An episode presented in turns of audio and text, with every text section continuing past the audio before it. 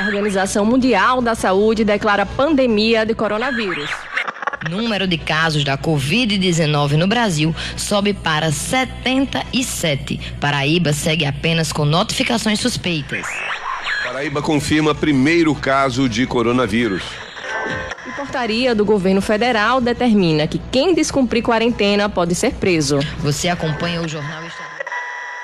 Uma doença que era desconhecida, poucas informações sobre ela e vários questionamentos ao redor da Covid-19. Há mais de um ano, a pandemia do novo coronavírus modificou a vida dos brasileiros e também do mundo. Um artigo publicado na The Lancet, considerada a revista científica de maior relevância no mundo, apontou que o primeiro paciente com sintomas da doença na região teria sido identificado no dia 1 de dezembro de 2019. 30 dias depois, a Organização Mundial da Saúde recebeu o primeiro alerta sobre a enfermidade, que causava febre, tosse seca e graves problemas respiratórios, como a pneumonia. O primeiro caso de Covid-19 foi em Wuhan, epicentro da doença na China. De lá para cá, mais de 2 milhões de pessoas morreram ao redor do mundo e mais de 93 milhões foram infectadas. Os Estados Unidos lideram um ranking em número de mortos infectados, ultrapassam 50 mil mortos por coronavírus e mais de 28 milhões de casos confirmados. Na sequência, aparece o Brasil com mais de 25 mil mortos por Covid e mais de 10 milhões de casos registrados. De um ano até agora, houve várias mudanças na vida das pessoas, inclusive as que tiveram reinfecção da doença. Da primeira vez que eu tive a Covid foi quase assintomática. Eu tive uma infecção urinária, tontura, mal-estar, a pressão subiu e aí a médica desconfiou e fez um teste rápido confirmando que eu tava e aí fiquei 15 dias de resguardo trancada, melhorei, foi rápido. Dessa vez, os sintomas que eu tô sentindo são de uma gripe muito forte, uma tosse irritante, dor de cabeça, dor no corpo, falta de ar, perdi o olfato e o paladar, a boca amarga muito. Também surgiu diarreia que eu nunca tinha tido. De novo, 15 dias em casa, trancada, separando tudo e com cuidados em alguns sintomas que ainda podem aparecer, mas estou indo bem. E disso tudo, eu acho que eu só quero ficar boa, chegar a vez da vacina, para não ter mais essa maldita dessa Covid. Esse relato é de Aparecido Shoa, aposentada e está praticando isolamento social há um ano. Ela atualmente é artesã, mas por causa da doença precisou se afastar. E com os profissionais da saúde na linha de frente, muita coisa mudou em relação à rotina.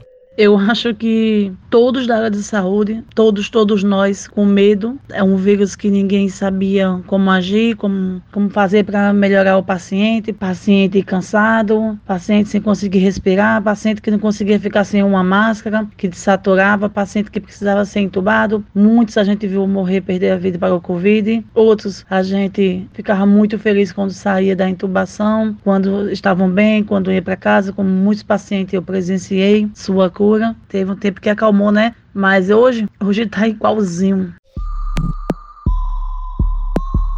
Esse depoimento é de Maria Aparecida da Silva, tem 40 anos e é técnica de enfermagem. Há cinco anos atua na área da saúde e nunca havia passado por uma crise assim.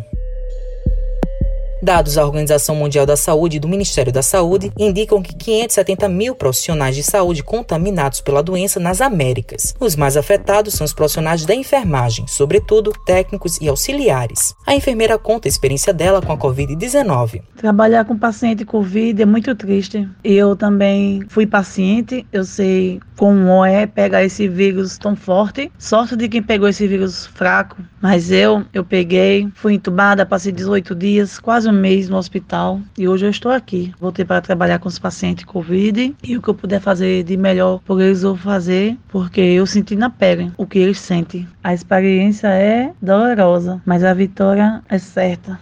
Daniel Beltrame é secretário executivo de gestão da rede de unidade de saúde e faz uma análise de um ano de pandemia no estado da Paraíba. Depois de um ano de pandemia no estado da Paraíba, não há dúvida que há muito aprendizado acumulado sobre como cuidar e se preparar para enfrentar a pandemia, mas também ainda mais sofrimento acumulado. São mais de 224 mil paraibanos e paraibanas que foram alcançados pelo vírus, mais de 4.500 pessoas perderam suas vidas. Nós ainda insistimos em não compreender com clareza que o papel de cada um é o que no limite realmente importa. Ao usar máscaras, ao não se aglomerar, que significa conviver apenas com as pessoas que você mora ou trabalha, você tem a oportunidade não só de se proteger, mas de proteger aos outros e salvar um sem número de vidas. É muito importante nós lembrarmos que não há saída desse momento que vivemos de pandemia na Paraíba e no Brasil sem a união de todos. Atravessamos um momento mais difícil de pandemia, infelizmente depois de 12 meses, quando estamos todos absolutamente exaustos, mas nós não podemos baixar a guarda. Profissionais de saúde estão muito mais exaustos do que nós e nós temos muitas vidas a proteger. A Covid é uma doença evitável. Se nós pudermos fazer a nossa parte, eu não tenho dúvida nenhuma que nós deixaremos um registro histórico do tamanho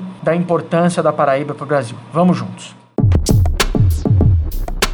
Nesse período de pandemia, muita coisa aconteceu. Inclusive, os gestores precisaram tomar medidas para tentar controlar a crise sanitária. Henrique Zeferino de Menezes é pesquisador e coordenador do Núcleo de Políticas Públicas e Desenvolvimento Sustentável da Universidade Federal da Paraíba e avalia as medidas do governo federal. O Brasil hoje, só para você ter uma ideia, a gente não tem nem 3% da população mundial e somos o país com quase 11% das mortes no mundo. A gente tem desde as questões da incapacidade técnica de gestão do Ministério da Saúde, que fica muito claro agora, né, na falha muito grave na questão da distribuição dos testes, né, dos kits de diagnóstico, né, a, a falha gravíssima na gestão da questão das vacinas, né, que o Brasil simplesmente não tem vacinação, né, esses números que a gente vê né, de vacinas que chegam, que são adquiridas, não representam nem 5% da população do Brasil, e uma politização muito séria da pandemia. Um boicote ao uso de máscaras, né, um estímulo à aglomeração e uma tentativa de se esquivar dessas responsabilidades, né, dessa tragédia do que é a gestão federal, se utilizando, por exemplo, né, do Supremo Tribunal Federal, usando fake news para dizer que o Supremo proíbe o governo federal de agir, etc. Né? Então, esse um ano de gestão da pandemia no Brasil, especialmente no que diz respeito às decisões do governo federal, é de uma tragédia absoluta. Em relação às mudanças sociais, o sociólogo e professor da Universidade Federal da Paraíba em Ciências Sociais, José Luciano Albino Barbosa, pontua essas transformações sociais em decorrência da Covid-19. Eu destacaria dois elementos que, para mim, em termos de Brasil, são mais gritantes. A primeira é essa sensação de morte, essa sensação de medo e adoecimento que nós estamos passando. A necessidade do isolamento social, de estar distante de entes queridos, como familiares, como colegas de trabalho. Isso mudou por demais as relações. Esse é um elemento. E o outro é o contrário deste, quer dizer, a gente vive uma espécie de polarização. Enquanto há o medo enorme por muitos, há a desobediência, o desrespeito no sentido de não atentar para as exigências do isolamento social, o descrédito em relação à ciência e à vacinação, pessoas que vão para o carnaval, que vão para bares, para restaurantes, que não usam máscaras, que desobedecem às orientações das autoridades sanitárias, médicas e assim por diante. Uma outra vertente que teve grandes consequências e alterações foi a economia, e esse será o próximo tema da série Covid-19 e seus efeitos, um ano de pandemia. Com os trabalhos técnicos de João Lira, produção de Tamires Máximo, gerente de jornalismo Marcos Tomás, Matheus Silomar para a Rádio Tabajara, uma emissora da EPC, empresa paraibana de comunicação.